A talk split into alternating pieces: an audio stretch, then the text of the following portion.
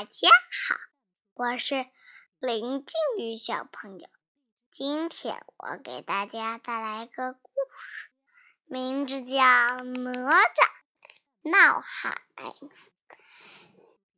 殷商时期，有一个镇守陈塘关的将军，叫李靖。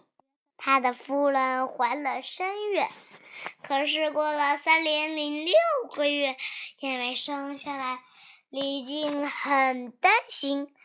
这一天，李靖的夫人突然肚子痛，就生下来一个大肉球。大肉球在地上滴溜溜的乱转，大家惊呆了。李靖指着大肉球说：“这是何方妖孽？”他一剑劈过去，肉球裂开了，从里面跳出一个小孩来。只见他长得青眉俊眼，粉嫩可爱，一落地就欢蹦乱跳，孩子总算顺利出生了。李靖和夫人很高兴。第二天，他们大宴宾客，一来来了一个老道士，自称太乙真人，说要收这孩子做徒弟，给他起了一个名字叫哪吒，还送给他两样宝贝：一只金镯叫乾坤圈，一块红绫叫混天绫。哪吒跟着太乙真人学了好多本领，时间过得真快。一转眼，哪吒就七岁了。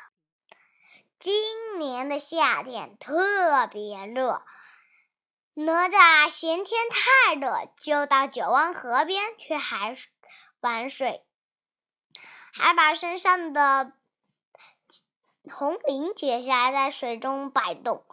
这下可坏了，九湾河是陆海口，东海龙王的龙宫就在这。混天绫可是了不得的法宝，在水里这么一摆动，震得海水翻腾，连龙宫也摇晃起来。老龙王赶紧派巡海夜叉出来看看是怎么回事。夜叉出了海面一看，原来是个小孩在这洗澡，就大吼道：“小孩，你在这里干什么？手里拿的什么东西，竟敢惊扰龙宫，吃为福！”得嘿！他举着大斧向哪吒砍去，哪吒赶紧躲开，把乾坤圈抛了出去。乾坤圈落下，正砸在夜叉头上，把夜叉给打死了。虾兵连忙回去报信，老龙王赶紧又又派三太子出出来查看。三太子见了哪吒又打，但他根本打不过哪吒，没两下就被哪吒给打死了。哪吒自言自语地说：“听说龙精最有韧性，反正这条龙也死了，不如抽了龙筋给抽，不如抽了龙筋做成腰带，回去送给父亲。”龙王一听三太子也死了，气得差点晕过去了。他跑到长潭关，找到李靖，说：“李靖，你儿子哪吒杀了我的三太子。”李靖不相信，哪吒哪有那本，哪哪吒哪有哪哪有这么大本事？这时。哪吒正正好拿着龙筋进来，还笑盈盈的说：“爹爹爹，我给您找来了一条龙腰带。”李靖一看，大吃一惊。李靖龙王更加愤怒：“李靖，你等着，我要到玉皇大帝那里去告你！”说完，龙王就驾驭。就急匆匆的驾云直奔南天门而去。李靖和夫人又急又气，不该是如何是好。哪吒看到父母这样担忧，就突偷偷溜出家门，拦住东海龙王，和他大战一场。哪吒打败了东海龙王，并把他变成小蛇带了回来。回他回到陈塘关，高兴的对李靖说：“弟弟，我把东海龙王抓回来了，这下你不用怕有人告状啦。龙王在哪？快快快，把他给放了！”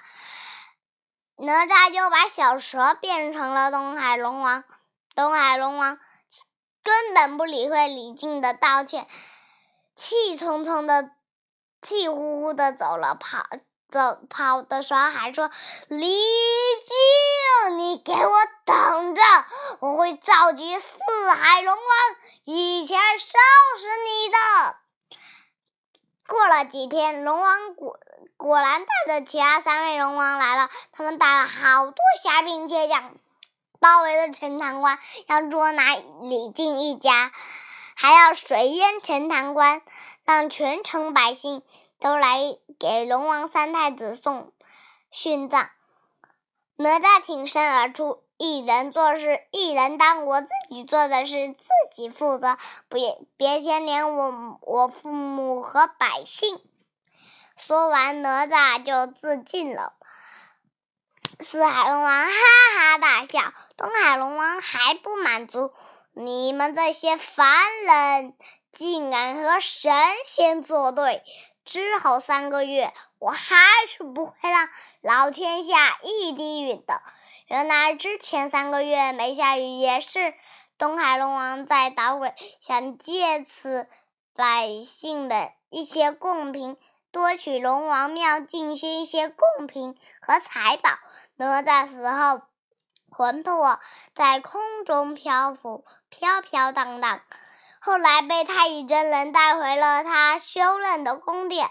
他把哪吒的魂魄带到荷花池边，拿出一粒金珠，口中念念有词。